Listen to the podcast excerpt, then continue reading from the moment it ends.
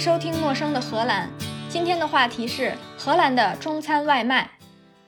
因为疫情，已经在家工作不知道多少周了，自己能做的饭已经腻得透透的了。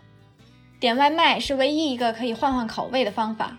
荷兰的中餐外卖都能吃到什么呢？让我来给大家念一下套餐：巴比潘港、芙蓉海、古老鸡、Daging sapi rujak、Tiap toy、炸春卷。成都鸡、宫保鸡、炒饭、炒面、炒米粉。如果想单点的话，选择有很多：宫保猪、四川牛、黑椒鸡、古老虾；四川猪、黑椒牛、古老鸡、宫保虾；黑椒猪、古老牛、宫保鸡、四川虾；古老猪、宫保牛、四川鸡、黑椒虾。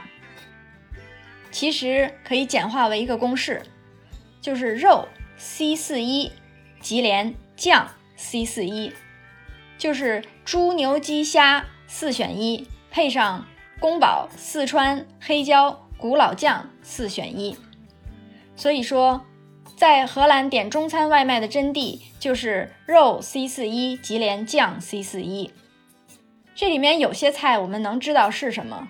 但是有些菜听起来好像是中文，但又不是中文。比如说巴比潘港 （Tiap Toy），其实这些都是印尼语。巴比潘港就是烧猪肉，在广东菜里边就叫烧火腩。Tiap Toy 是杂碎，杂碎并不是我们说的下水，而是炒杂菜，就是各种蔬菜一起炒。为什么中餐里都是印尼文呢？是因为荷兰的中餐最早是从印尼传过来的。印尼和荷兰有很深的渊源。荷兰曾经占领印尼三百五十年，从一五六九年开始，最早的荷兰人带着四只船、两百多船员到了西爪哇岛的一个王国，一上岸就看着了印尼取之不尽、用之不竭的香料。在十六世纪的时候，香料在欧洲价格非常高，有时候比黄金的价格还高。荷兰人看着印尼有这么多香料，就开始往印尼群岛低价收购香料。最早的时候，他们对着当地土著国王还非常有礼貌。但是后来，因为要修路、修基础设施、使用劳工，慢慢就在印尼群岛上面越来越跋扈。再慢慢的就殖民了印尼。最早统治印尼的荷兰殖民当局是东印度公司，没错，就是一个公司殖民了印尼群岛。荷兰东印度公司对这些地方实行殖民，一直到一七九九年，东印度公司解散。公司解散之后，印尼就被荷兰政府接管了，叫荷属东印度。荷属东印度持续了一百五十年，从一八零零年到一九四九年。尤其到了殖民统治后期，殖民政府实施各种各样的苛捐杂税：过桥费、过路费、过河费、市场费、进门费。而且在宗教上也限制伊斯兰教的阿訇进行正常的宗教活动，防止他们拉帮结伙，利用宗教活动反对荷兰人。就在这种强征暴敛、高压政策之下，印尼人民对荷兰也越来越不满，但是又没有能力跟荷兰现代化的武器较量。直到1942年才等到了一个机会，就是爪哇战役。这是荷兰跟日本在二战期间的一次战役，整个战役只持续了一个月。结果，荷兰军官向日本投降之后，荷兰就被日本占领了三年半。因为离日本本土太远，日本也没法实现大东亚共荣圈。而且到了二战后期，日本人也知道二战失败是必不可免的。为了平衡同盟国的实力，日本人就放松对印尼人民力量的限制，还在1945年帮着成立了印尼独立准备调查会。日本人的主要目的就是阻挠印尼再次回到盟军的手里。到了1945年，日本投降。虽然当时印尼仍然属于日本的掌控之下，但是因为掌控国投降了，印尼独立委员会就趁着这个机会宣布印度尼西亚独立。当然，荷兰在印尼统治了三百五十年，甜头吃得好好的，自然不会因为被日本统治了三年就自然而然的放弃。所以在印尼宣布独立一个月之后，就发动战争，想要夺回印尼的控制权。这就是第一次荷印战争。英国跟荷兰一起从欧洲派兵，在国际上声称是为了解除日本武装，实际上就是想夺回控制权。但是这个时候，印尼的军队也已经建立起来了，坚决抵抗英荷同盟军的入侵，在泗水这个地方大败荷英盟军。也就是这一次战争，让荷兰意识到了现实。荷兰从1940年被德国占领之后，国力就一天不如一天，也没有能力再往印尼派兵，所以在1946年，荷兰就同意跟印尼谈判，成立荷兰印度尼西亚联邦。荷兰女王是联邦元首，这样第一次荷印战争就结束了。荷兰虽然没得到好处，但是也保持了对印尼一部分地区的统治。荷兰对于这印尼这个地方还是不死心，在第二年又发生了第二次荷印战争。这次荷兰占着了大便宜，控制了爪哇岛和苏门答腊最富庶的地方。第三次荷印战争是在1948年到1949年，最终。双方在海牙签署了荷兰印尼协定，成立了印度尼西亚联邦共和国。荷兰女王还是联邦国王，外交和财政和贸易全由荷兰控制。荷兰军事代表团和官员仍然留在印度尼西亚，但是荷兰把绝大部分的领土主权移交给了印尼联邦共和国。这次移交完了主权，就结束了荷兰在印度尼西亚三百四十多年的殖民统治。荷属东印度政府也被撤销了，可是到这儿为止，印尼还是荷印联邦，并没有完全独立。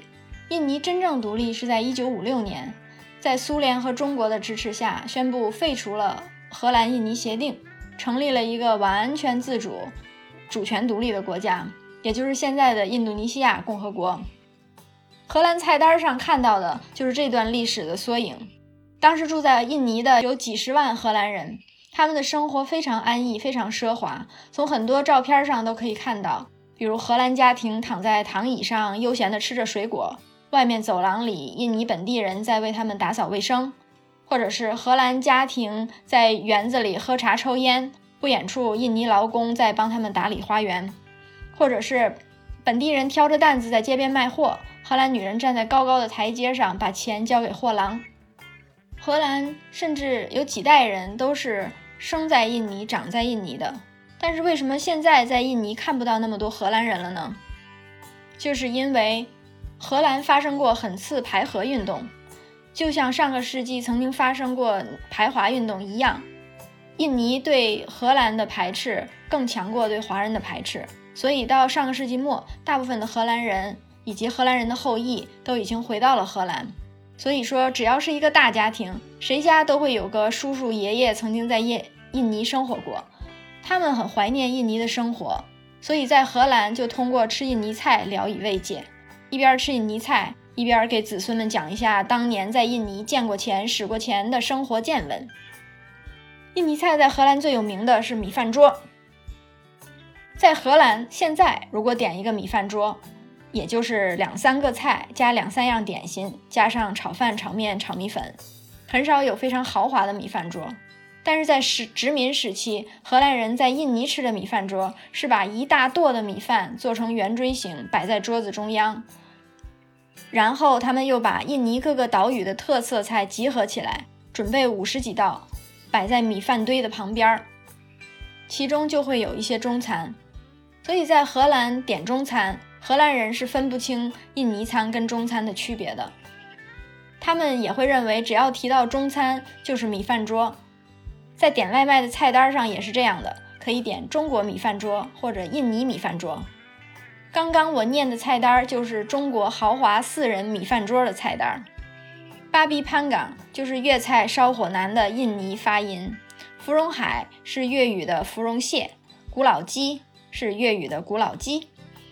披萨高冷，炸香蕉高冷就是油锅炸的意思。Tiaptoy 是印尼语的杂碎炒杂菜。Daging sapi rojak 就是炖牛肉。菜单上还有成都鸡、宫保鸡。成都鸡是最近几年才有的新菜式。随着川菜在荷兰越来越流行，很多中餐馆都加上了成都鸡在自己的菜单里面，实际上就是蒜蓉辣酱炒鸡。当然也不能少了中餐第一名菜炸春卷儿。除了这些菜之外，还会配上炒饭、炒面、炒米粉。听起来是挺丰富的，但是和我们所认为的中餐基本没有关系。比如说芙蓉蟹，我们要是百度一下，百度百科告诉我们的是，芙蓉蟹是一道闻名中外的特色传统名菜，属于粤菜系。芙蓉蟹选用蟹粉、蟹壳为主料，所以清汤、高汤、米醋等辅料烹饪而成。成菜蟹肉黄白，状似芙蓉，味道嫩美，香味浓郁。这个时候，在我们脑袋里呈现出来的一道菜应该是白色的、清淡的。但如果用荷兰文搜芙蓉海的菜谱的话，是这样的：这是一道中国鸡蛋菜配糖醋汁蔬菜。简直是不能错过的美味。选用鸡蛋、蘑菇片、竹笋碎、胡萝卜末、辣椒丝、芹菜碎、葱环做主菜，酱料由洋葱、大蒜、番茄酱、醋和糖配成。菜谱上还特别说明，如果你想要绝美的中国风味，超越普通菜谱，还可以淋上芝麻油以及盐和胡椒粉。所以这道菜的成品。就是一个摊蛋饼，上边浇了番茄酱，绝美中国风味版就是番茄酱上面还看得上淋了一圈香油，中间又撒了一小撮胡椒。像我们刚才说的四人份的中国饭桌，大概要四五十欧，这在荷兰算是便宜的。吃外卖的话，平均十欧一个人；如果是日餐的话，就要平均二十欧。其实荷兰也有很多的地道粤菜馆，是早年从广东或者香港到荷兰的人。味道正宗，至少不输给国内北方的粤菜馆。另外可喜可贺的就是最近这三五年，在荷兰出现了几家正宗的川菜馆，还有新疆大盘鸡。疫情之下，他们也开始送外卖，但是一定要通过微信入群才能点外卖，就像私厨一样，菜的口味正宗多了，当然也贵很多，人均也要二三十欧。可惜的是，就算这些私厨也不送我住的村子。我要想吃外卖，还要开车去四十公里以外的朋友家蹭。以上就是今天的内容，在此呼吁欠我外卖的朋友，隔离解封之后，请抓紧和我联系。陌生的荷兰，下次见。